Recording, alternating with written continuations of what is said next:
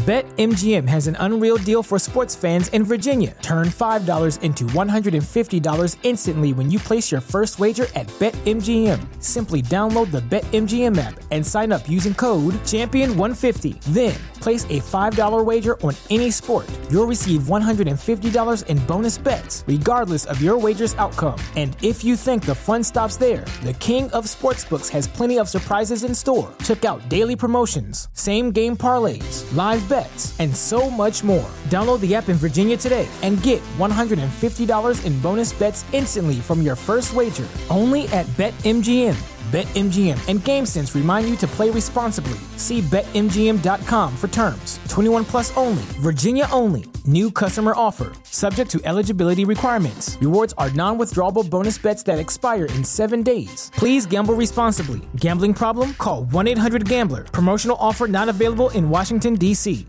¿Te preocupas por tu familia? Entonces, ¿por qué darles solo huevos ordinarios cuando pueden disfrutar de lo mejor? Eggland's Best, los únicos huevos con ese delicioso sabor fresco de granja, además de la mejor nutrición, como 6 veces más vitamina D, 10 veces más vitamina E y 25% menos de grasa saturada que los huevos regulares, además de muchos otros nutrientes importantes. Así que, dales los mejores huevos. Eggland's Best, mejor sabor, mejor nutrición, mejores huevos.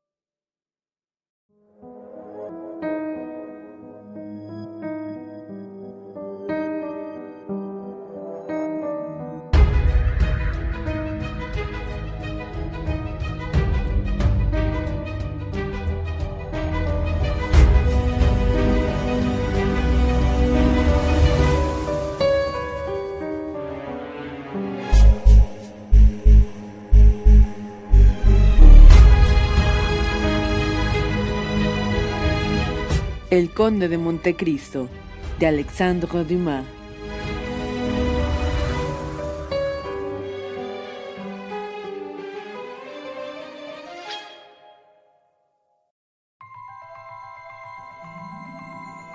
Cuarto libro. El mayor Cavalcanti. Capítulo primero. El alce y la baja. Transcurridos unos días, después del encuentro referido en el capítulo anterior, Alberto de Morcerf fue a hacer una visita al conde de Montecristo, a su casa de los Campos Elíseos, que había adquirido ya el aspecto de palacio que acostumbraba a dar el conde de Montecristo a una de sus moradas más provisionales. Iba a reiterarle las gracias de la señora de Danglars. Alberto iba acompañado de Luciano de Bray, el cual unió a las palabras de su amigo algunas frases corteses que no le eran habituales y cuyo fin no pudo penetrar el conde. Le pareció que Luciano venía a verle impulsado por un sentimiento de curiosidad, y que la mitad de ese sentimiento emanaba de la calle de Chaussée d'Antin. En efecto, era de suponer, sin temor de engañarse, que al no poder la señora Danglars conocer por sus propios ojos el interior de un hombre que regalaba caballos de treinta mil francos y que iba a la ópera con una esclava griega que llevaba un millón de diamantes, había suplicado a la persona más íntima que le diese algunos informes acerca de tal interior mas el conde aparentó no sospechar que pudiera haber la menor relación entre la visita de Luciano y la curiosidad de la baronesa. ¿Mantiene las relaciones casi continuas con el barón de Danglars? preguntó Alberto de Morcerf. Oh sí, señor conde, bien sabe lo que le he dicho. ¿Todavía continúa eso? Más que nunca, dijo Luciano. Es un negocio corriente. Y juzgando sin duda Luciano que esta palabra mezclada en la conversación le daba derecho a permanecer extraño a ella, colocó su lente en su ojo y mordiendo el puño de oro de su bastón, comenzó a pasear lentamente alrededor de la sala, examinando las armas y los cuadros. Ah, dijo Montecristo. Al oírle hablar de eso no creí en verdad que se hubiese tomado una resolución. ¿Qué quiere? Las cosas marchan sin que nadie lo sospeche, mientras que usted no piense en ellas, ellas piensan en usted, y cuando vuelve usted queda asombrado del gran trecho que han recorrido. Mi padre y el señor Danglars han servido juntos en España, mi padre en el ejército, el señor Danglars en las provisiones. Allí fue donde mi padre, arruinado por la revolución, y el señor Danglars, que no tenía patrimonio, empezaron a hacerse ricos. Sí, efectivamente, dijo Montecristo. Creo que durante la visita que le he hecho el señor Danglars me ha hablado de eso. Y dirigió una mirada a Luciano, que en aquel momento estaba hojeando un álbum. La señorita Eugenia es una joven bellísima. Creo que se llama Eugenia, ¿verdad? Bellísima, respondió Alberto, pero de una belleza que yo no aprecio, soy indigno de ella. Habla de su novia como si ya fuese su marido. Oh. exclamó Alberto mirando lo que hacía Luciano. Sabe, dijo Montecristo bajando la voz, que no me parece muy entusiasmado con esa boda. La señorita Danglars es demasiado rica para mí, dijo Morcerf. Eso me asusta. Bah, dijo Montecristo, razón de más. ¿No es usted también rico? Mi padre tiene algo como unas cincuenta mil libras de renta y me dará diez o doce mil cuando me case. Algo modesto es eso, sobre todo en París, pero no todo consiste en el dinero. Algo valen un nombre esclarecido y una elevada posición social. Su nombre es célebre, su posición magnífica, y además el conde de Morcerf es un soldado, y gusta ver que se enlaza la integridad de Bayardo con la pobreza de Duguesclin, el desinterés es el rayo de sol más hermoso que puede relucir una noble espada. Yo encuentro esta unión muy conveniente. La señorita Danglars le enriquecerá y usted la ennoblecerá. Alberto movió la cabeza y se quedó pensativo. Aún hay más, dijo. Confieso, repuso Montecristo, que me cuesta trabajo el comprender esa repugnancia hacia una joven hermosa y rica. Oh, Dios mío, dijo Morcerf, esa repugnancia no es tan solo de mi parte. ¿De quién más? Porque usted mismo me ha dicho que su padre deseaba ese enlace. De parte de mi madre. La ojeada de mi madre es prudente y segura. Pues bien, no se sonríe al hablarle yo de esta unión. Tiene yo no sé qué prevención contra los Danglars. Oh, dijo el conde con un tono algo afectado. Eso se concibe fácilmente. La condesa de Morcerf, que es la distinción, la aristocracia, la delicadeza personificada, vacila en tocar una mano vasta, grosera y brutal, nada más sencillo. Yo no sé si es eso, dijo Alberto, pero lo que sé es que este casamiento la hará desgraciada. Ya debían haberse reunido para hablar del asunto hace seis semanas, pero tuve tales dolores de cabeza. Verdaderos, dijo el conde sonriendo. Oh, sí, sin duda el miedo. En fin, aplazaron la cita hasta pasados dos meses. No corría prisa, como comprenderá. Yo no tengo todavía más que veintiún años y Eugenia diecisiete, pero los dos meses expiran la semana que viene se consumará el sacrificio. No puede comprender, conde, qué apurado me encuentro. Ah, qué dichoso es al ser libre. Pues bien, sea libre también. ¿Quién se lo impide? Diga. Oh, sería un desengaño muy grande para mi padre si no me casara con la señorita Danglars. Pues cases entonces, dijo el conde encogiéndose de hombros. Sí, dijo Morcerf, mas para mi madre no sería eso desengaño, sino una pesadumbre mortal. Entonces no se case, exclamó el conde. Yo veré, lo reflexionaré. Usted me dará consejos, ¿no es verdad? Y si es posible, me librará del compromiso. Oh, por no dar un disgusto a mi pobre madre, sería yo capaz de quedar reñido hasta con el conde, mi padre. Montecristo se volvió, parecía sumamente conmovido. Vaya, dijo a Debray, que estaba sentado en un sillón, en un extremo del salón, con un lápiz en la mano derecha y en la izquierda una cartera. ¿Hace algún croquis de uno de esos cuadros? Yo, dijo tranquilamente. Oh, sí, un croquis. Amo demasiado la pintura para eso. No, estoy haciendo números. Sí, calculo. Esto le atañe indirectamente, vizconde. Calculo lo que la casa Danglars ha debido ganar en la última alza de Haití. De 206 subieron los fondos en tres días a 409, y el prudente banquero había comprado mucho a 206. He debido ganar por lo menos trescientos mil libras. ¿No es esa su mejor jugada? dijo Morcerf. ¿No ha ganado este año un millón? Escuche, querido, dijo Luciano, escuche Montecristo, que le dirá como los italianos. Denaro a Santita, meta de la meta. Y es mucho todavía, así que cuando me hablan de esto me encojo de hombros. Pero no hablaba de Haití, dijo Montecristo. Oh, Haití, eso es otra cosa. Ese cartel del aguiotaje francés, se puede amar el whist, se puede amar el Boston, y sin embargo cansarse de todo eso. El señor Danglars vendió ayer a 409 y se embolsó trescientos mil francos. Si hubiese esperado a hoy, los fondos bajaban a 205 y en vez de ganar trescientos mil, perdía 20 o 25 mil. ¿Y por qué han bajado los fondos de 409 a 205? preguntó Montecristo. Perdone, soy muy ignorante en todas esas intrigas de la bolsa. Porque, respondió Alberto, las noticias se siguen unas a otras y no se asemejan. Ah, diablo, dijo el conde, el señor Danglars juega a ganar o perder trescientos mil francos en un día, será inmensamente rico. No es él quien juega, exclamó vivamente Luciano. Es la señora Danglars, es una mujer verdaderamente intrépida. Pero usted, que es razonable, Luciano, y que conoce la poca seguridad de las noticias, puede que esté en la fuente. Debería impedirlo, dijo Morcerf sonriendo. ¿Cómo es eso posible si a su marido no le hace ningún caso? respondió Luciano. Usted conoce el carácter de la baronesa. Nadie tiene influencia sobre ella y no hace absolutamente sino lo que quiere. Ah, si yo estuviera en su lugar, dijo Alberto. Y bien, yo la curaría, le haría un favor a su futuro yerno. Pues cómo, nada más sencillo, le daría una lección.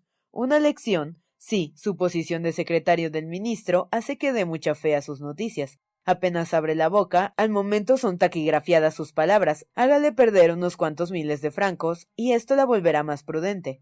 No le entiendo, murmuró Luciano. Pues bien, claro, me explico, respondió el joven con una sencillez que nada tenía de afectada. Anúnciele el mejor día una noticia telegráfica que solo usted haya podido saber. Por ejemplo, que Enrique IV le vieron ayer en casa de Gabriela. Esto hará subir los fondos. Ella obrará inmediatamente según la noticia que le haya dado, y seguramente perderá cuando Beauchamp escriba al día siguiente en su periódico. Personas mal informadas han dicho que el rey Enrique IV fue visto ayer en casa de Gabriela. Esta noticia es completamente falsa. El rey Enrique IV no ha salido de Pont Neuf. Luciano se sonrió. El conde, aunque indiferente en apariencia, no había perdido una palabra de esta conversación, y su penetrante mirada creyó leer un secreto en la turbación del secretario del ministro. De esta turbación de Luciano, que no fue advertida por Alberto, resultó que Debray abreviase su visita, se sentía evidentemente disgustado. El conde, al acompañarle hacia la puerta, le dijo algunas palabras en voz baja, a las cuales respondió Con mucho gusto, señor conde, acepto. Montecristo se volvió hacia Morcerf. No piensa, le dijo, que ha hecho mal en hablar de su suegra delante de Debray. Escúcheme, conde, dijo Morcerf, no digan adelante una palabra acerca de esto. Diga la verdad. La condesa se opone a ese matrimonio. Rara vez viene a casa la baronesa, y mi madre, creo, no ha estado dos veces en su vida en la de la señora Danglars. Entonces, dijo el conde, eso me alienta a mí a hablarle con franqueza. El señor Danglars es mi banquero, el señor de Villefort me ha colmado de atenciones en agradecimiento al servicio de una dichosa casualidad me proporcionó hacerle. Bajo todo esto, yo descubro una infinidad de comidas y diversiones, y además, para tener siquiera el mérito de adelantarme, si quiere, he proyectado reunir en mi casa de campo de Outol al señor y la señora Danglars y al señor y la señora de Villefort. Yo le invito a esa comida, así como al conde y a la condesa de Morcerf. Esto sin que nadie sospeche que ha de ser una entrevista matrimonial. Por lo menos, la señora condesa de Morcerf no considerará la cosa así, sobre todo si el barón Danglars me hace el honor de no traer a su hija. De lo contrario, su madre me cobraría antipatía. De ningún modo quiero yo que suceda esto, y haré todo lo posible porque no llegue a odiarme. A fe mía, conde, dijo Morcerf, le doy mil gracias por esa franqueza que usa conmigo, y aceptó la proposición que me hace. Dice que no quiere que mi madre le cobre antipatía, y sucede todo lo contrario.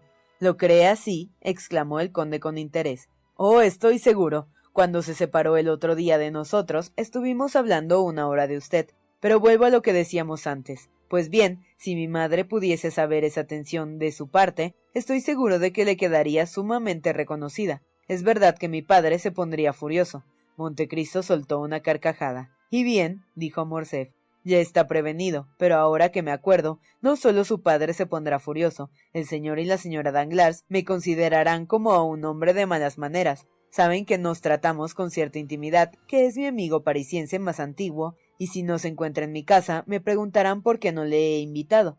Al menos busque un compromiso anterior que tenga alguna apariencia de probabilidad, y del cual me dará parte por medio de cuatro letras. Ya sabe, con los banqueros solo los escritos son válidos. Yo haré otra cosa mejor, señor conde, dijo Alberto. Mi padre quiere ir a respirar al Sir del mar. ¿Qué día tiene señalado para su comida? El sábado. Hoy es martes, bien, mañana por la tarde partimos, y pasado estaremos en Treport.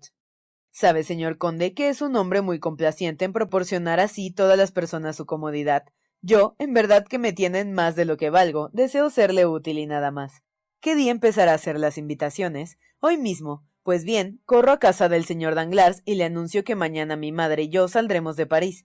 Yo no le he visto, por consiguiente, no sé nada de su comida. Qué loco es. Y el señor Debray, que acaba de verle en mi casa. Ah, es cierto. Al contrario, yo he visto y le he convidado aquí sin ceremonia, y me ha respondido ingenuamente que no podía aceptar porque partía para Treport. Pues bien, ya está todo arreglado, pero usted vendrá a ver a mi madre entre hoy y mañana. Entre hoy y mañana es difícil, porque estarán ocupados en sus preparativos de viaje. Pues bien, haga otra cosa. Antes no era más que un hombre encantador, será un hombre adorable. ¿Qué de hacer para llegar a esa sublimidad? ¿Qué debe hacer? Sí, eso es lo que pregunto. Es libre como el Sir. Venga a comer conmigo. Seremos pocos, usted, mi madre y yo solamente. Aún no ha casi conocido a mi madre, pero la verá de cerca. Es una mujer muy notable, y no siento más que una cosa, y es no encontrar una mujer como ella con veinte años menos. Pronto habría, se lo juro, una condesa y una vizcondesa de Morcerf. En cuanto a mi padre, no le encontrará en casa, está de comisión y como en la del gran canciller. Venga, hablaremos de viajes. Usted que ha visto el mundo entero, nos hablará de sus aventuras. Nos contará la historia de aquella bella griega que estaba la otra noche con usted en la ópera, y a la que llama su esclava, y a quien trata como a una princesa. Hablaremos italiano y español. Acepta, mi madre le dará las gracias. También yo se las doy, dijo el conde. El convite es de los más halagueños, y siento vivamente no poder aceptarlo. Yo no soy libre, como piensa, tengo por el contrario una cita de las más importantes. Oh, acuérdese, conde, que me acaba de enseñar cómo se zafa uno de las cosas desagradables. Necesito una prueba. Afortunadamente, yo no soy banquero como el señor Danglars, pero le prevengo que soy tan incrédulo como él. Por lo mismo voy a dársela, dijo el conde, y llamó. Mmm, dijo Morcerf, ya son dos veces seguidas que rehúsa comer con mi madre. ¿Ha tomado ese partido, conde? Montecristo se estremeció. Oh, no lo crea, dijo. Además, pronto le mostraré lo contrario. Bautista entró y se quedó a la puerta en pie y esperando. Yo no estaba prevenido de su visita, ¿no es verdad? Es tan extraordinario que no aseguraría que no lo estuviese. Por lo menos no podía adivinar que me invitaría a comer. O en cuanto a eso es probable. Escuche, Bautista, ¿qué le dije yo esta mañana cuando le llamé a mi gabinete de estudio? Que no dejase entrar a nadie a ver al señor conde después de las cinco, respondió el criado. ¿Y qué más? Oh, señor conde, dijo Alberto. No, no, quiero absolutamente librarme de esa reputación misteriosa que me ha adjudicado mi querido vizconde. Es muy difícil representar eternamente el Manfredo. ¿Qué más? continué Bautista. Enseguida no recibir más que el señor mayor Bartolomé Calvancanti y a su hijo. Ya lo oye, al señor mayor Bartolomé Calvancanti, de la más antigua nobleza de Italia, Además, su hijo, un apuesto joven de su edad o poco más, vizconde, que lleva el mismo título que usted y que hace su entrada en el mundo con los millones de su padre. El mayor me trae esta tarde a su hijo Andrés, el contesino, como decimos en Italia. Me lo confía y yo lo protegeré si tiene algún mérito. Me ayudará, ¿no es así? Desde luego. ¿Es algún antiguo amigo suyo ese mayor Calvancanti? preguntó Alberto. No, por cierto, es un digno señor muy modesto, discreto, como muchos de los que hay en Italia, descendiente de una de las más antiguas familias. Lo he encontrado muchas veces en Florencia, en Bolonia, en Luca, y me ha avisado de su llegada. Los conocimientos de viaje son exigentes. Reclaman de usted en todas partes la amistad que se le ha manifestado una vez por casualidad. Este mayor Calvancanti va a volver a París, que no ha visto más que de paso en tiempos del imperio, y va a helarse a Moscú. Yo le daré una buena comida y me dejará a su hijo. Le prometeré vigilarle, le dejaré hacer todas las locuras que quiera y estamos en paz. Estupendo, dijo Alberto. Veo que es un excelente mentor. Adiós, pues, estaremos de vuelta el domingo. A propósito, he recibido noticias de Franz. Ah, ¿de veras? dijo Montecristo. ¿Sigue divirtiéndose en Italia? Creo que sí, no obstante, le echa mucho de menos. Dice que es el sol de Roma, que sin usted está eclipsado. Yo no sé si aún llega a decir que llueve, aún persisten errores fantásticos, y he aquí por lo que le echa de menos. Es un muchacho muy simpático, dijo Montecristo, y por el cual he sentido una viva simpatía la primera tarde que le vi buscando una cena cualquiera, y que tuvo a bien aceptar la mía. Creo que es el hijo del general de Piney, el mismo que fue tan vilmente asesinado en 1815 por los bonapartistas. Cierto, no tiene él proyectos de matrimonio. Sí, debe casarse con la señorita de Villefort. Eso es cierto. Tan cierto como que yo debo casarme con la señorita Danglars, respondió Alberto riendo. ¿Se ríe?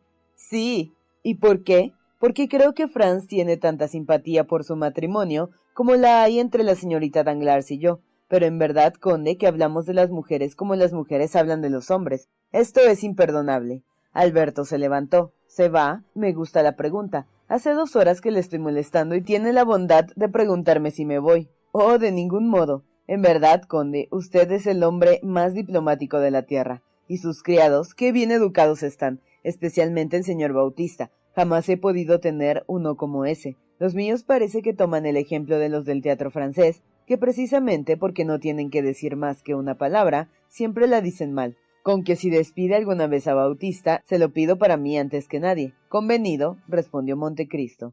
¿No es eso todo? Salude de mi parte a su discreto mayor, al señor de Cavalcanti. Y si por casualidad deseas establecer a su hijo, búsquele una mujer muy rica, noble, baronesa cuando menos, yo le ayudaré de mi parte. Vaya, hasta eso llegaría. Sí, sí. Oh, no se puede decir de esta agua no beberé. Ah, conde, exclamó Morcerf, qué favor me haría, y cómo le apreciaría cien veces más si lograse dejarme soltero siquiera por diez años. Todo es posible, respondió gravemente Montecristo, y despidiéndose de Alberto, entró en su habitación y llamó tres veces con el timbre. Bertuccio compareció. Señor Bertuccio, le dijo, ya sabe que el sábado recibo en mi casa de Utzol. Bertuccio se estremeció levemente. Bien, señor, dijo. Le necesito, continuó el conde, para que todo se prepare como sabe. Aquella casa es muy hermosa, o al menos puede llegar a serlo. Para eso sería preciso cambiarlo todo, señor conde. Las paredes han envejecido. Cámbialo todo, excepto una sola habitación, la de la alcoba de Damasco encarnado. La dejará tal como está actualmente. Bertuccio se inclinó. Tampoco tocará el jardín, pero del patio hará lo que mejor le parezca. Me alegraría que nadie pudiese reconocerlo. Haré todo lo que pueda para que el señor conde quede satisfecho. Sin embargo, quedaría más tranquilo si quisiera su excelencia darme sus instrucciones para la comida. En verdad, mi querido señor Bertuccio, dijo el conde, desde que está en París le encuentro desconocido. No se acuerda ya de mis gustos, de mis ideas. Pero, en fin, ¿podría decirme su excelencia quién asistirá? Aún no lo sé, y tampoco usted tiene necesidad de saberlo. Bertuccio se inclinó y salió. Acababan de dar las siete y el mayordomo partió acto seguido para Utzol, según la orden que acababa de recibir. En el mismo momento, un coche de alquiler se detuvo a la puerta del palacio y pareció huir avergonzado apenas hubo dejado junto a la reja a un hombre como de cincuenta y dos años, vestido con una de esas largas levitas verdes, cuyo color es indefinible, un ancho pantalón azul, unas botas muy limpias, aunque con un barniz bastante agrietado, guantes de ante, un sombrero con la forma del de un gendarme y una corbata negra. Tal era el pintoresco traje bajo el cual se presentó el personaje que llamó a la reja, preguntando si era allí donde vivía el conde de Montecristo, y que apenas hubo oído la respuesta afirmativa del portero, se dirigió hacia la escalera. La cabeza pequeña y angulosa de este hombre, sus cabellos canos, su bigote espeso y gris, fueron reconocidos por Bautista, que ya tenía conocimiento del aspecto del personaje que le esperaba en el vestíbulo. Así pues, apenas pronunció su nombre, fue introducido en uno de los salones más sencillos. El conde le esperaba allí y salió a su encuentro con aire risueño. Oh, caballero, bienvenido sea, le esperaba. ¿De veras? dijo el mayor Cavalcanti. ¿Me esperaba su excelencia? Sí, me avisaron de su visita para hoy a las siete.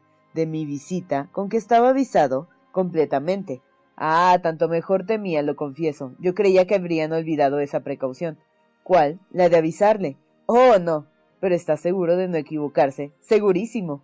Era quien esperaba su excelencia. A usted, sí. Por otra parte, pronto estaremos seguros de ello. Oh, si me esperaba, dijo el mayor, no merece la pena.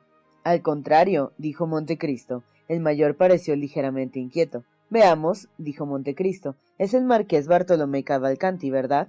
Bartolomé Cavalcanti, repitió el mayor. Eso es. Ex mayor al servicio de Austria. Ah, ¿era mayor? preguntó tímidamente el veterano. Sí, dijo Montecristo, mayor. Este nombre se da en Francia al grado que tenía en Italia. Bueno, dijo el mayor, no pregunto más, ya comprende. Por otro lado, no viene aquí por su propio interés, repuso Montecristo. Oh, seguramente. Viene dirigido a mí por alguna persona, ¿sí? Por el excelente abate Busoni, eso es, exclamó el mayor con alegría. ¿Y tiene una carta? Aquí está. Démela entonces. Y Montecristo tomó la carta que abrió y leyó. El mayor miraba al conde con ojos asombrados, que dirigía con curiosidad a cada objeto del salón, pero que se volvían inmediatamente hacia el dueño de la casa. Esto es, oh querido abate, el mayor Cavalcanti, un digno patricio de Luca, descendiente de los Cavalcanti de Florencia, continuó Montecristo leyendo, que tiene medio millón de renta, el conde levantó los ojos por encima del papel y saludó. Medio millón, dijo. Diantre, querido señor Cavalcanti. ¿Dice medio millón? preguntó el mayor, con todas sus letras, y así debe ser, el abate Busoni es el hombre que mejor conoce todos los caudales de Europa. De acuerdo con que sea medio millón, dijo el mayor, pero le doy mi palabra de honor que no sabía que ascendiese a tanto, porque tendrá un mayordomo que le robará. ¿Qué quiere, señor Cavalcanti? Es preciso pasar por todo. Acaba de darme una idea, dijo gravemente el mayor. Pondré al muy bribón en la calle. Montecristo continuó, al cual no le faltaba más que una cosa para ser dichoso. Oh, Dios mío, sí, una sola, dijo el mayor suspirando. Encontrar un hijo adorado. Un hijo adorado, robado en su niñez o por un enemigo de su noble familia o por unas gitanas. A la edad de cinco años, caballero, dijo el mayor con profundo suspiro y levantando los ojos al cielo. Pobre padre, dijo Montecristo. El conde prosiguió. Le devuelvo la esperanza, la vida, señor conde, anunciándole que usted le podrá hacer encontrar a ese hijo, a quien busca en vano hace quince años. El mayor miró a Montecristo con una inefable expresión de inquietud. Yo puedo hacerlo, respondió Montecristo. El mayor se incorporó. Ah, ah, dijo. ¿La carta era verdadera? Lo dudaba, querido señor Bartolomé. No, jamás. Un hombre grave, un hombre investido de un carácter religioso como el abate Busoni, no había de mentir. Pero usted no lo ha leído todo, Excelencia. Ah, es verdad, dijo Montecristo. ¿Hay una postdata? Sí, replicó el mayor. Sí, hay una postdata. Para no causar al mayor Cavalcanti la molestia de sacar fondos de casa de su banquero, le envió una letra de dos mil francos para sus gastos de viaje y el crédito contra usted de la suma de cuarenta y ocho mil francos. El mayor seguía con la mirada esta posdata con visible ansiedad. Bueno, dijo Montecristo. Ha dicho bueno, murmuró el mayor. ¿Con qué? repuso el mismo. ¿Con qué? inquirió Montecristo. Con qué la posdata. Y bien, la posdata es acogida por usted de un modo tan favorable como el resto de la carta. Claro, ya nos entenderemos el abate Busoni y yo. Usted, según veo, daba mucha importancia a esa posdata, señor Cavalcanti. Le confesaré, respondió el mayor, que confiado en la carta del abate Busoni, no me había provisto de fondos, de modo que si me hubiese fallado este recurso, me habría encontrado muy mal en París. Es que un hombre como usted se puede encontrar apurado en alguna parte, dijo Montecristo. Diablo, no conociendo a nadie. Oh, pero si usted lo conocen. Sí, me conocen. Con que. Acabe, querido señor Cavalcanti. Con que me entregará esos cuarenta y ocho mil francos. Al momento, el mayor no podía disimular su estupor. Pero siéntese, dijo Montecristo. En verdad no sé qué estoy pensando. Hace un cuarto de hora que le tengo aquí de pie. No importa, señor conde. El mayor tomó un sillón y se sentó. Ahora, dijo el conde, ¿quiere tomar alguna cosa? ¿Un vaso de Jerez, de Oporto, de Alicante? De Alicante, puesto que tanto insiste, es mi vino predilecto. Lo tengo excelente, con un bizcochito, ¿verdad? Con un bizcochito, ya que me obliga a ello. Montecristo llamó, se presentó Bautista, y el conde se adelantó hacia él. ¿Qué trae? preguntó en voz baja. El joven está ahí, respondió en el mismo tono el criado. Bien, ¿dónde le ha hecho entrar? En el salón azul, como había mandado su excelencia. Perfectamente. Traiga vino de Alicante y bizcochos. Bautista salió de la estancia. En verdad, dijo el mayor, le molesto de una manera. Va, no lo crea, dijo Montecristo. Bautista entró con los vasos, el vino y los bizcochos. El conde llenó un vaso y vertió en el segundo algunas gotas del rubí líquido que contenía la botella cubierta de telas de araña y de todas las señales que indican lo añejo del vino. El mayor tomó el vaso lleno y un bizcocho. El conde mandó a Bautista que colocase la botella junto a su huésped, que comenzó por gustar el alicante con el extremo de sus labios, hizo un gesto de aprobación e introdujo delicadamente el bizcocho en el vaso. De modo, caballero, dijo Montecristo, usted vivía en Luca, era rico, noble, gozaba de la consideración general, tenía todo cuanto puede hacer feliz a un hombre. Todo, excelencia, dijo el mayor comiendo el bizcocho, absolutamente todo, y no faltaba más que una cosa a su felicidad, Ay, una sola, repuso el mayor, encontrar a su hijo. Ah. exclamó el mayor tomando un segundo bizcocho. Eso únicamente me faltaba. El digno mayor levantó los ojos al cielo e hizo un esfuerzo para suspirar. Veamos ahora, señor Cavalcanti, dijo Montecristo, de dónde le vino ese hijo tan adorado, porque a mí me habían dicho que usted había permanecido en el celibato. Así creía, caballero, dijo el mayor, y yo mismo. Sí, repuso Montecristo, y usted mismo había acreditado ese rumor, un pecado de juventud que usted quería ocultar a los ojos de todos. El mayor asumió el aire más tranquilo y más digno que pudo, mientras bajaba modestamente los ojos para asegurar su aplomo o ayudar a su imaginación mirando de reojo al conde, cuya sonrisa anunciaba siempre la más benévola curiosidad. Sí, señor, dijo, falta que yo quería ocultar a los ojos de todos. No por usted, dijo Montecristo, porque un hombre no se inquieta por esas cosas. Oh, no por mí, ciertamente, dijo el mayor sonriendo maliciosamente, sino por su madre, dijo el conde. Eso es, exclamó el mayor tomando un tercer bizcocho. Por su pobre madre. Beba, querido Cavalcanti, dijo Montecristo llenando un tercer vaso. La emoción le embarga. Por su pobre madre, murmuró el mayor haciendo los mayores esfuerzos por humedecer sus párpados con una falsa lágrima, que según tengo entendido pertenecía a las primeras familias de Italia, según creo. Patricia de Fiesole, señor conde, Patricia de Fiesole, y se llamaba. ¿Desea saber su nombre? Es inútil que me lo diga, dijo el conde. Lo sé yo. El señor conde lo sabe todo, dijo el mayor inclinándose. Olivia Corsinari. No es verdad. Olivia Corsinari, marquesa, marquesa, y finalmente se casó con ella a pesar de la oposición de la familia. Señor conde, al fin y al cabo me casé, y trae en regla los papeles, repuso Montecristo. ¿Qué papeles? preguntó el mayordomo. Su acta de casamiento con Olivia Corsinari y la fe de bautismo del niño.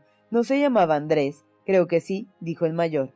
¿Cómo? ¿No está seguro? Diantre, hace mucho tiempo que le he perdido. Es justo, dijo Montecristo. En fin, Trae todos esos papeles. Señor conde, con gran sentimiento de mi parte, le anuncio que no sabiendo lo necesarios que eran, se me olvidó traerlos. Diablo. exclamó el conde. Tanto urgían como que son indispensables. El mayor se rascó la frente. Ah, perbacho, dijo, indispensables. Claro está, y si surgiesen aquí algunas dudas acerca de su casamiento, de la legitimidad de su hijo. Es verdad, dijo el mayordomo, podría muy bien suceder, eso sería muy triste para ese joven, sería fatal, pudiera hacerle perder algún magnífico casamiento. ¡Oh, pecato! En Francia, ya comprenderá, hay en este asunto mucha severidad. No basta, como en Italia, ir a buscar un sacerdote y decirle Nos amamos, échenos la bendición. Hay casamiento civil, y para casarse civilmente se necesitan papeles que hagan constar la identidad de las personas. Pues ahí está la desgracia, me faltan esos documentos. Por fortuna los tengo yo, dijo Montecristo. Usted. Sí. ¿Que usted los tiene? Sí. Ah, dijo el mayor, he aquí una felicidad que yo no esperaba. Diantre, ya lo creo, no se puede pensar en todo a la vez. Otro, felizmente el abate Busoni ha pensado en ello en lugar. Oh, el abate, qué hombre tan amable. Es un hombre precavido. Es un hombre admirable, dijo el mayor. Y se los ha enviado. Aquí están. El mayor juntó las manos en señal de admiración. Se ha casado con Olivia Corsinari en la iglesia de San Pablo de Montecatini. Aquí tiene el certificado del sacerdote. A fe mía, este es, dijo el mayor mirándolo estupefacto.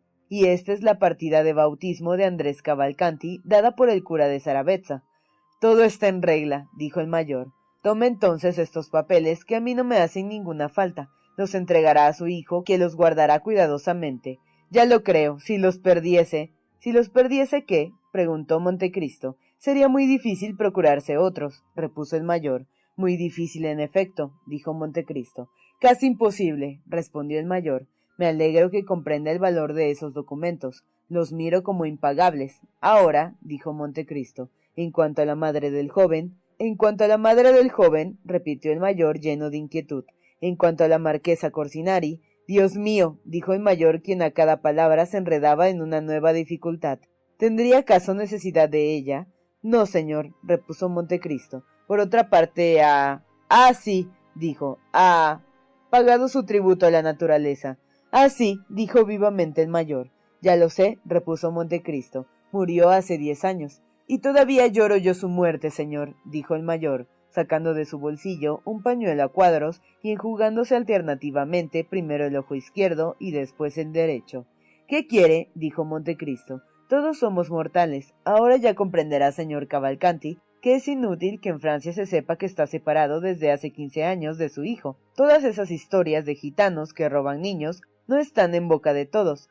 Usted le ha enviado a instruirse a un colegio de provincia y quiere que acabe su educación en el mundo parisiense. He aquí por qué ha salido de Villa Reggio, donde vivía desde la muerte de su mujer. Esto bastará. ¿Lo cree así? Así lo creo. Pues entonces, muy bien. Si supiese algo de esta separación. Ah, sí, que decía que un preceptor infiel, vendido a los enemigos de su familia, a los Corsinari, en efecto, había robado a ese niño para que se extinguiese su nombre, exacto, puesto que es mi único hijo. Pues bien, ahora que todo lo sabe, sin duda ha adivinado que le preparaba una sorpresa. ¿Agradable? preguntó el mayor. Ah, dijo Montecristo, observo que nada se escapa a los ojos ni al corazón de un padre. Mmm, exclamó el mayor, ¿Le han hecho alguna revelación indiscreta o ha adivinado que estaba aquí? ¿Quién? Su hijo, su Andrés. Lo he adivinado, respondió el mayor con la mayor flema del mundo. De modo que está aquí, aquí mismo, dijo Montecristo. Al entrar hace poco el criado me anunció su llegada. Ah, perfectamente, perfectamente, dijo el mayor cruzando las manos y arrimándoselas al pecho a cada exclamación. Señor mío, comprendo su emoción, dijo Montecristo. Es preciso darse tiempo para que se reponga. Quiero también preparar al joven para esta entrevista tan deseada, porque yo presumo que no estará menos impaciente que usted. Cavalcanti dijo Ya lo creo. Pues bien, dentro de un cuarto de hora estaré con usted. Me lo va a traer, llevará su amabilidad hasta el extremo de presentármelo, no, yo no quiero colocarme entre un padre y un hijo. Estarán solos, señor mayor, pero tranquilícese. En el caso que no le reconociera, le daré algunas señas. Es un joven rubio, demasiado rubio, de modales desenvueltos, esto le bastará. A propósito, dijo el mayor, sabe que no traje conmigo más que los dos mil francos que tuvo la bondad de darme el bueno del abate Busoni. Con esto he hecho el viaje y. necesita dinero. Es muy natural, querido señor Cavalcanti. Tome, aquí tiene ocho billetes de mil francos para empezar. Los ojos del mayor brillaron de codicia. Le quedó a deber cuarenta mil francos, dijo el conde. ¿Quiere su excelencia un recibo? dijo el mayor introduciendo los billetes en uno de los bolsillos de su chaleco de una hechura antiquísima. ¿Para qué? Para arreglar sus cuentas con el abate Busoni. Ya me dará un recibo global cuando tenga en su poder los cuarenta mil francos que aún no le he dado. Entre hombres honrados siempre están de más semejantes precauciones. Ah, sí, es verdad, dijo el mayor, entre hombres honrados.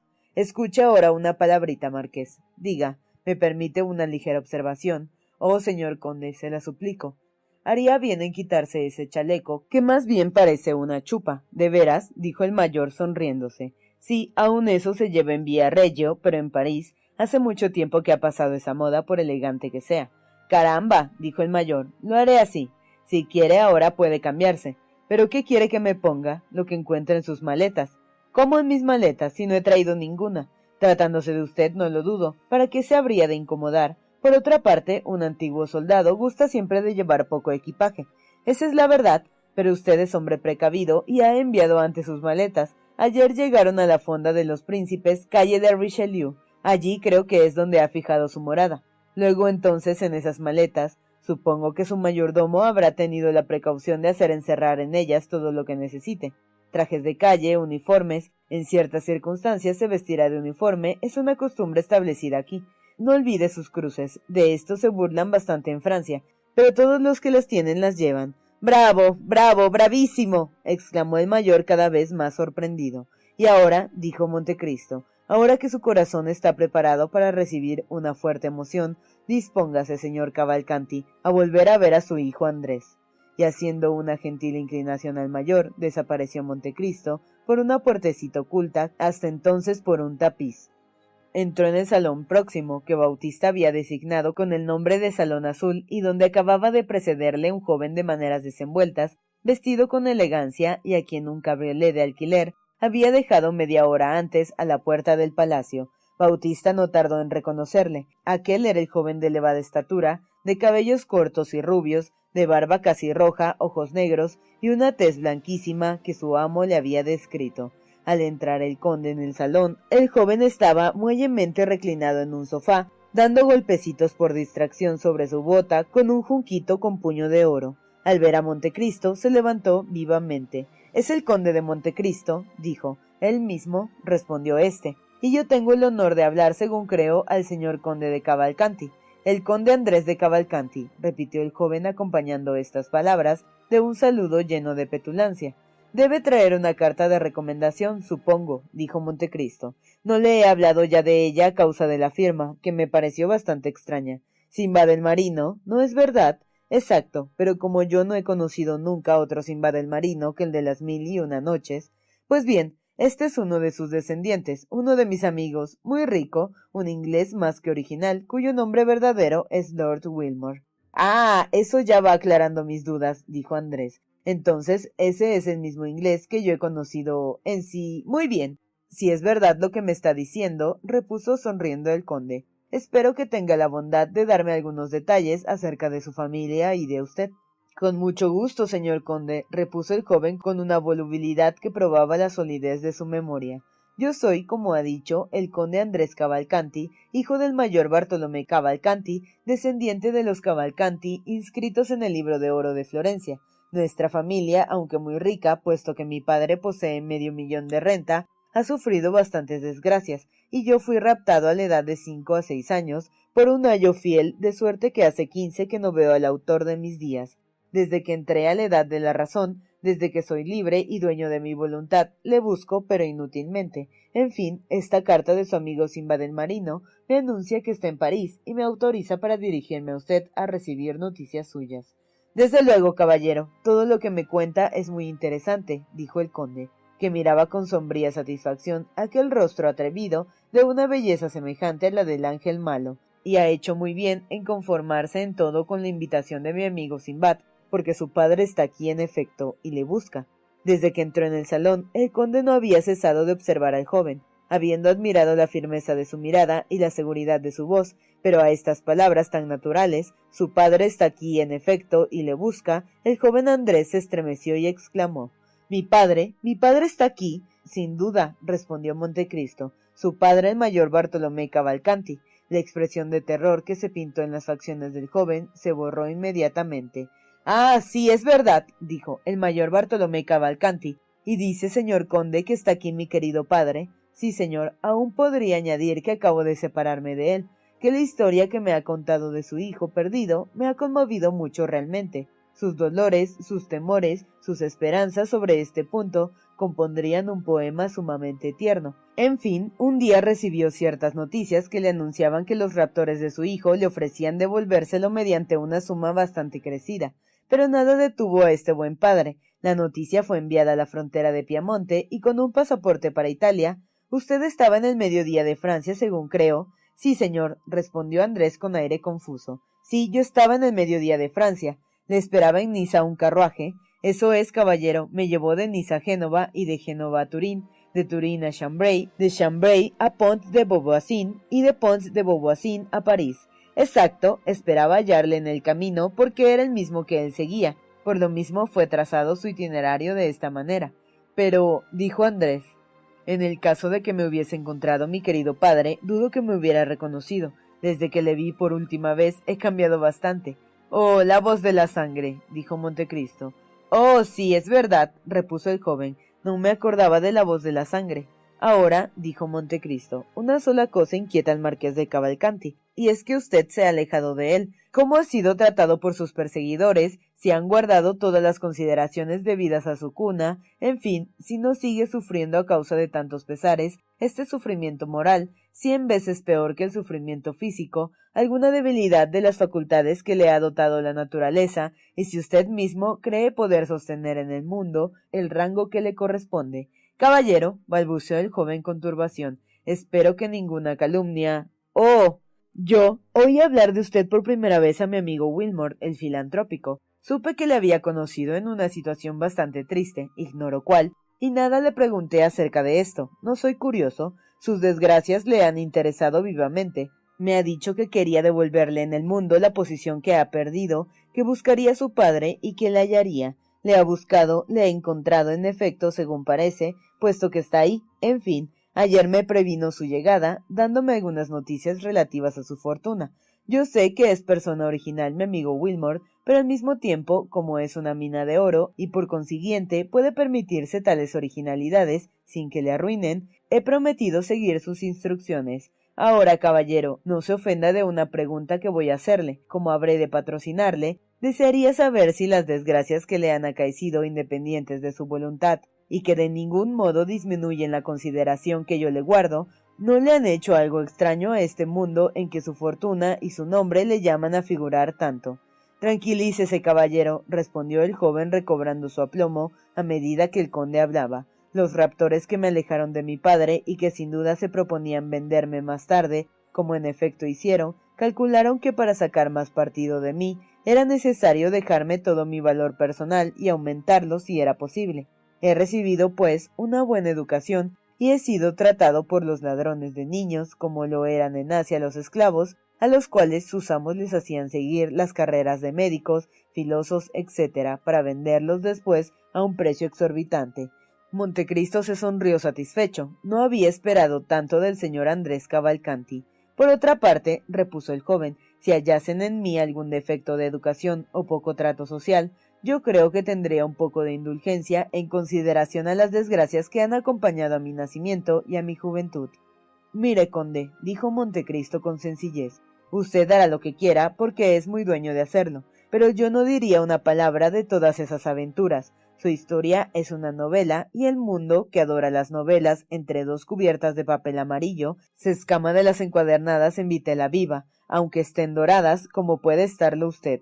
Esta es la dificultad que yo me adelanto a decirle, señor conde. Apenas haya contado a alguien su tierna historia, correrá por el mundo completamente desnaturalizada. Entonces pasará por un expósito, se verá obligado a imitar a Anthony, y el tiempo ese de los Anthony ha pasado ya. Tal vez así dará el golpe por curiosidad, pero no todos gustan de ser blanco de las habladurías y de los comentarios.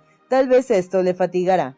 Me parece que tiene razón, señor conde, dijo el joven, palideciendo a su pesar, bajo las miradas inflexibles de Montecristo. Ese es un grave inconveniente.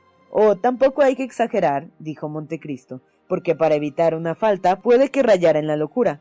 No, es un simple plan de conducta que se debe tener, para un hombre inteligente como usted, este plan es tanto más fácil de adoptar cuanto que está conforme a sus intereses. Será preciso combatir con honrosas amistades todo lo oscuro que haya podido haber en su pasado.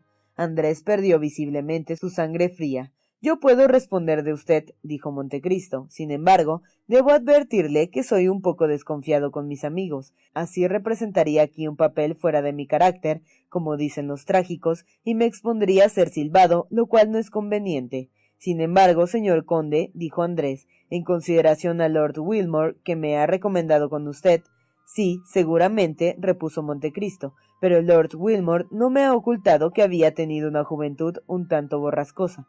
Oh, dijo el conde al ver el movimiento que hizo Andrés, yo no le pido una confesión. Además, para que no tenga necesidad de nada, ha hecho venir de Luca el señor marqués de Cavalcanti, su padre.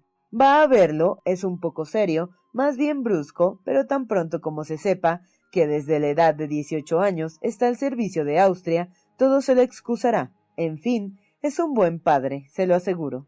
Ah, me tranquiliza, caballero. Estamos separados hace tanto tiempo que ningún recuerdo tengo de él. Y sobre todo, sepa muy bien que una buena fortuna lo cubre todo. Mi padre es realmente rico, caballero, millonario, quinientas mil libras de renta. Entonces, preguntó el joven con ansiedad, ¿me encontraré en una posición agradable? De las más agradables, caballero, le pasará cincuenta mil libras de renta al año todo el tiempo que permanezca en París. Entonces permaneceré en París toda mi vida. ¿Quién puede responder de las circunstancias, caballero? El hombre propone y Dios dispone. Andrés lanzó un suspiro. Pero en fin, dijo, todo el tiempo que yo permanezca en París tendré ese dinero sin falta. Oh, no tenga el menor recelo. ¿Y será mi padre quien me lo proporcione? preguntó Andrés con inquietud. Sí, pero protegido por Lord Wilmore, que le ha abierto un crédito de cien mil francos al mes en casa del señor Danglars, uno de los banqueros más fuertes de París. ¿Y piensa estar mi padre en París mucho tiempo? volvió a preguntar Andrés con inquietud. Solamente algunos días, respondió Montecristo. Su servicio no le permite ausentarse más que por dos o tres semanas. Oh, querido padre, dijo Andrés visiblemente encantado de esta pronta partida. ¿Con qué? dijo Montecristo, aparentando dejarse engañar en cuanto al significado de estas palabras. Con que no quiero retardar el momento de su encuentro. Está preparado a abrazar a ese digno señor Cavalcanti. Supongo que no tendrá la menor duda. Pues bien, entre en ese salón, mi querido amigo. En él encontrará a su padre, que está impaciente por verle. Andrés hizo un profundo saludo al conde y entró en el salón.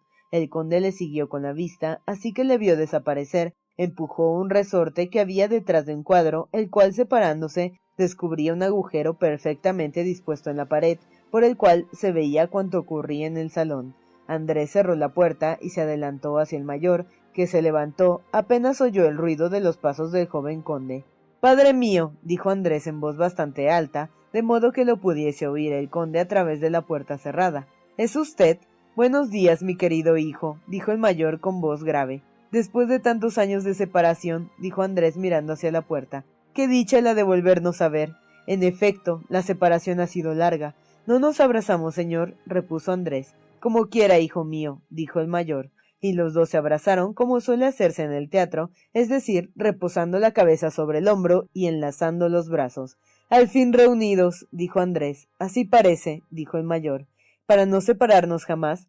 Desde luego, yo creo, mi querido hijo, que usted mira ahora a Francia como una segunda patria. Seguramente sentiría mucho tener que abandonar París, y yo bien lo comprenderá, no podría vivir fuera de Luca. Volveré a Italia en cuanto pueda. Pero antes de partir, querido padre, me dará los papeles con ayuda de los cuales pueda yo fácilmente hacer constar mi nacimiento.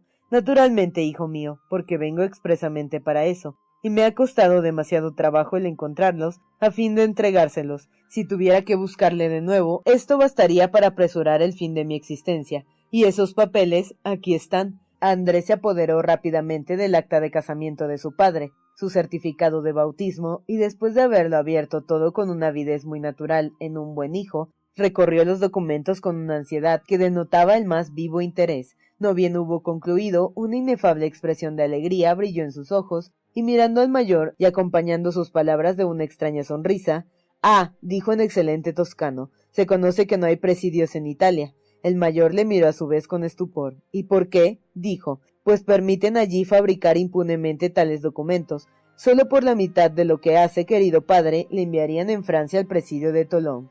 ¿Cómo? dijo el mayor procurando adoptar un aire majestuoso.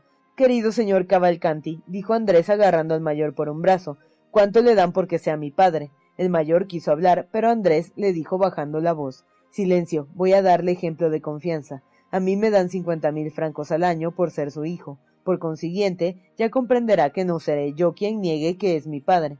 El mayor miró con inquietud a su alrededor. Oh, tranquilícese, estamos solos, dijo Andrés. Además, hablamos el italiano. Pues bien, a mí me dan cincuenta mil francos perfectamente pagados. Señor Cavalcanti, dijo Andrés, ¿usted cree en los cuentos de hadas? Antes no, pero ahora fuerza es que cree en ellos. ¿Ha tenido pruebas? El mayor sacó de su bolsillo un puñado de monedas, palpables, como ve. ¿Le parece que pueda yo contar con las promesas que me han hecho? Así lo creo, y que las cumplirá ese buen conde al pie de la letra, pero ya comprenderá que para lograr ese objeto era preciso continuar representando nuestro papel actual, como yo de tierno padre y yo de hijo respetuoso, ya que quieren hacerle descender de mí. ¿Quién lo quiere? Diantre, yo no sé nada. Los que le han escrito. ¿No ha recibido una carta? Sí. ¿De quién? De un tal abate Busoni, a quien no conoce, a quien no he visto en toda mi vida. ¿Qué decía esa carta? ¿No me engaña? Dios me libre de hacerlo, sus intereses son los míos. Entonces lea. Y el mayor entregó una carta al joven.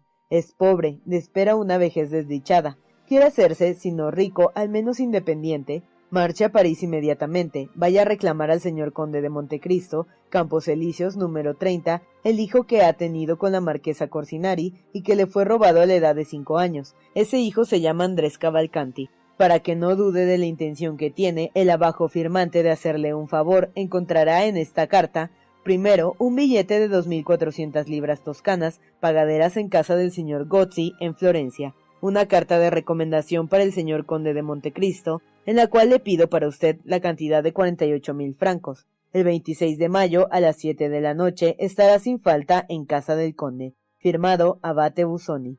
Eso es. ¿Y cómo eso es? ¿Qué quiere decir? preguntó el mayor. Quiero decir que yo he recibido una carta parecida. Usted, sí, yo, del abate Busoni. No, ¿de quién entonces? De un tal Lord Wilmore, que ha tomado el apodo de Simba del Marino, y a quien tampoco conoce. Sí, Estoy en ese punto más adelantado que usted. ¿Le ha visto? Sí, una vez. ¿Dónde? Eso es lo que no podré decirle, porque no lo sé. ¿Qué le decía esta carta? Lea. Es pobre y no debe esperar más que un porvenir miserable. Quiere tener un nombre, ser libre, ser rico. Tome la silla de posta que encontrará preparada y saldrá de Niza por la puerta de Génova. Pase por Turín, Chambéry y Pont de Preséntese en la casa del señor conde de Montecristo, Campos Elíseos, número 30, el 23 de mayo a las 7 en punto de la tarde, y pregúntele por su padre. Es hijo del marqués Bartolomé Cavalcanti y de la marquesa Leonor Corsinari, como lo declaran los papeles que le serán entregados por el marqués y que le permitirán presentarse bajo ese nombre en el mundo parisiense. En cuanto a su rango, una renta de cincuenta mil francos al año hará que se sostenga con decoro, adjunto un billete de cinco mil libras pagadero en la casa del señor Ferrer. banquero de Niza, y una carta de recomendación para el señor conde de Montecristo, encargado por mí de proveer sus necesidades. Sinbad el marino. Mmm, exclamó el mayor, no puede estar mejor arreglado el asunto, ¿verdad que sí? ¿Ha visto el conde? Acabo de separarme de él, y lo ha probado todo. ¿Entiende algo de esto? Le juro que no. Aquí hay alguien al que quieren jugar una mala pasada. Caso que si fuera, no yo no soy, y creo que usted tampoco. Creo que no, y bien, entonces, poco nos importa lo demás. Exacto, eso mismo iba a decir. Dejemos rodar la rueda de la fortuna. Encontrará en mí un hijo digno de su padre. No esperaba menos de usted. Es un gran honor para mí. Montecristo eligió este momento para entrar en el salón. Al oír el ruido de sus pasos, padre e hijo se arrojaron en los brazos uno del otro, así el conde les encontró tiernamente abrazados. Vaya, señor marqués, dijo Montecristo, parece que ha encontrado un hijo a la medida de sus deseos. Ah, señor conde, la alegría me sofoca. ¿Y usted, joven? Ah, señor conde, es demasiada felicidad. Feliz padre, feliz hijo, dijo el conde. Una sola cosa me entristece, dijo el mayor, y es tener que marcharme tan pronto de París. Oh, querido señor Cavalcanti, dijo Montecristo, no partirá sin haberle presentado antes a algunos amigos. Estoy a las órdenes del señor conde, dijo el mayor. Ahora veamos, joven. Confiésese. ¿A quién? A su padre. Dígale algo acerca del estado de su bolsillo. Ah, diablo, toca las cuerdas sensibles. Oye, mayor, dijo Montecristo. Desde luego, señor. Sí, pero comprende, a las mil maravillas. Su querido hijo dice que necesita dinero. ¿Qué quiere que yo le haga? Pues sencillamente que se lo dé. Yo, usted. Montecristo se colocó entre sus dos interlocutores. Tome, dijo Andrés, deslizándose en la mano un paquete de billetes de banco. ¿Qué es esto? La respuesta de su padre. ¿De mi padre? Sí, no decía que necesitaba dinero. Sí, y bien. Y bien, me encarga que le entregue esto. ¿A cuenta de mi renta? No, para sus gastos de instalación.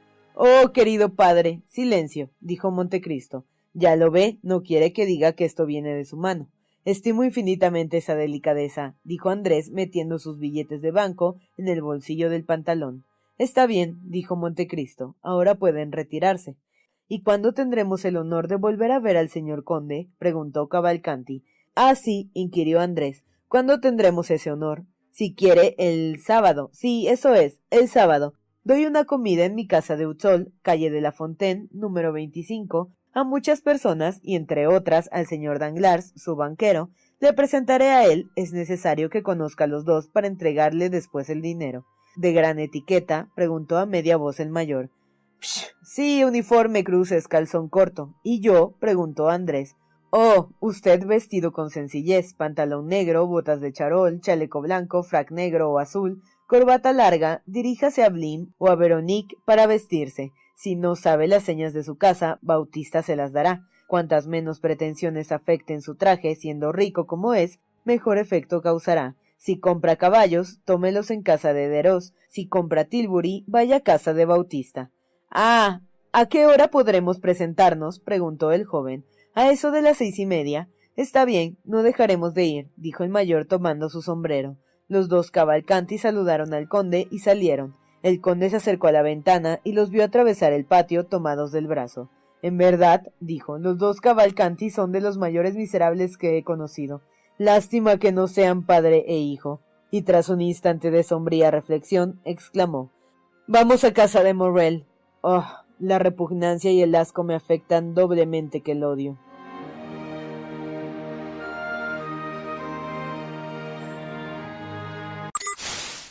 BetMGM has an unreal deal for sports fans in Virginia. Turn $5 into $150 instantly when you place your first wager at BetMGM. Simply download the BetMGM app and sign up using code Champion150. Then place a $5 wager on any sport. You'll receive $150 in bonus bets, regardless of your wager's outcome. And if you think the fun stops there, the King of Sportsbooks has plenty of surprises in store. Check out daily promotions, same game parlays, live bets, and so much more. Download the app in Virginia today and get $150 in bonus bets instantly from your first wager only at BetMGM. BetMGM and GameSense remind you to play responsibly. See BetMGM.com for terms. 21 plus only, Virginia only. New customer offer. Subject to eligibility requirements. Rewards are non withdrawable bonus bets that expire in seven days. Please gamble responsibly. Gambling problem? Call 1 800 Gambler. Promotional offer not available in Washington, D.C.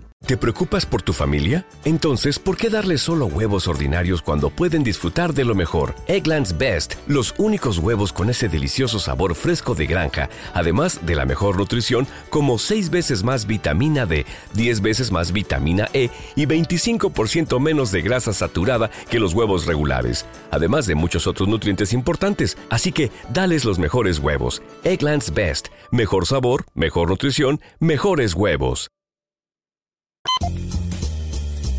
No te pierdas la continuación de esta historia. Capítulos todos los lunes, miércoles y viernes. Suscríbete. El Cuentero, con historias para tus oídos.